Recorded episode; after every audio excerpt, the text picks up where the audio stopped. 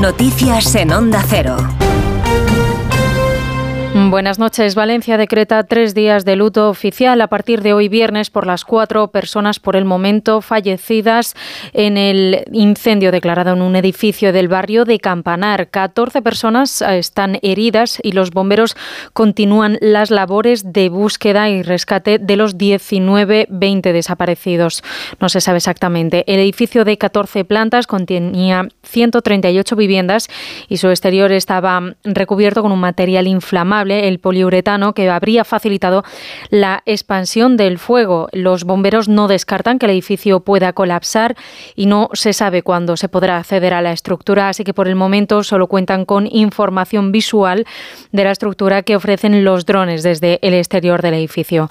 La ministra de Ciencia, Diana Morán, se ha desplazado al lugar del incendio donde ha trasladado el pésame en nombre del Gobierno y ha ofrecido la colaboración para atender a las víctimas. También trasladar toda la colaboración con el Ayuntamiento de Valencia, con la Generalitat Valenciana, para colaborar en todos los medios que puedan ser necesarios para atender a las víctimas y para atender esta emergencia y esta tragedia. En definitiva, el Gobierno de España a disposición de ayudar a las víctimas, al Ayuntamiento y a la Generalitat en todo lo que sea posible en este momento tan duro.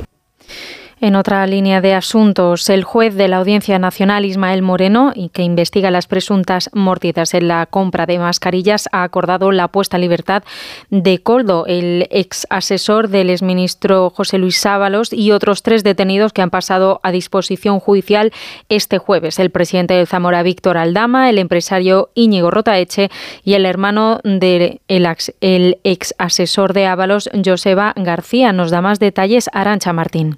Coldo García ha quedado en libertad con medidas cautelares. Eso sí, el juez de la Audiencia Nacional, Ismael Moreno, ha decretado que no puede abandonar España, le ha retirado el pasaporte y le ha impuesto comparecencias cada 15 días ante la justicia.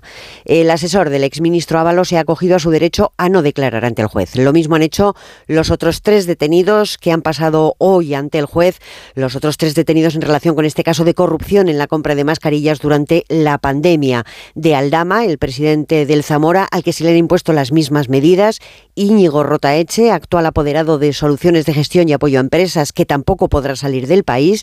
Y Joseba García, el hermano de Coldo, que ha quedado en libertad. De manera paralela, el Gobierno de Canarias ha ordenado a la Consejería de Sanidad que habrá una investigación interna. Canarias, entonces con el actual ministro Ángel Víctor Torres en la presidencia, fue una de las administraciones que contrataron con la empresa que está en el centro de la trama. La teniente fiscal del Supremo considera que no existen indicios suficientes para investigar por terrorismo a Carlas Puigdemont. Ángeles Sánchez Conde señala en su informe que el juez García Castellón, el instructor del caso Tsunami Democratic, que solicita el procesamiento del fugado, se limita a efectuar conjeturas carentes de base fáctica. Ismael Terriza. Sánchez Conde afirma, por ejemplo, que Puigdemont no lideraba ni era integrante de Tsunami, supuesta organización que desconocía los fenómenos que ocurrirían posteriormente. Por tanto, entiende que ni Puigdemont ni el diputado del Parlamento, Rubén Wagensberg, deben ser juzgados como aforados en el alto tribunal y, en consecuencia, la causa a devolver a la audiencia. No obstante, este dictamen de 31 páginas no es vinculante para la Sala de lo Penal del Supremo, que adoptará la decisión definitiva en próximos días. Y el Centro Europeo para el Control y Prevención de Enfermedades ha emitido un aviso porque ha incrementado la propagación en Europa de una bacteria potencialmente mortal que resiste a los medicamentos. Belén Gómez del Pino. La alerta se activa por una bacteria que no es nueva, pero que cuenta con algunas cepas resistentes a muchos de los antibióticos conocidos, incluso los carbapenémicos, considerados de último recurso. La bacteria Klebsiella pneumoniae causa fundamentalmente neumonía, aunque también está detrás de casos de meningitis y de sepsis. La alerta del Centro Europeo de Prevención responde a la propagación de la cepa hipervirulenta de forma muy activa en algunos países como Irlanda, Francia o Lituania, por lo que pide al resto de estados que extremen los mecanismos de detección.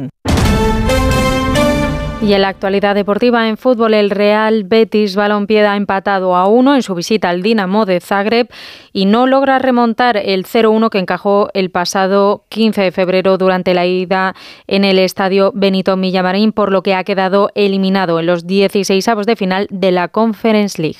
Eso ha sido todo por ahora. Más información a las 5, a las 4 en Canarias. Síguenos por internet en ondacero.es.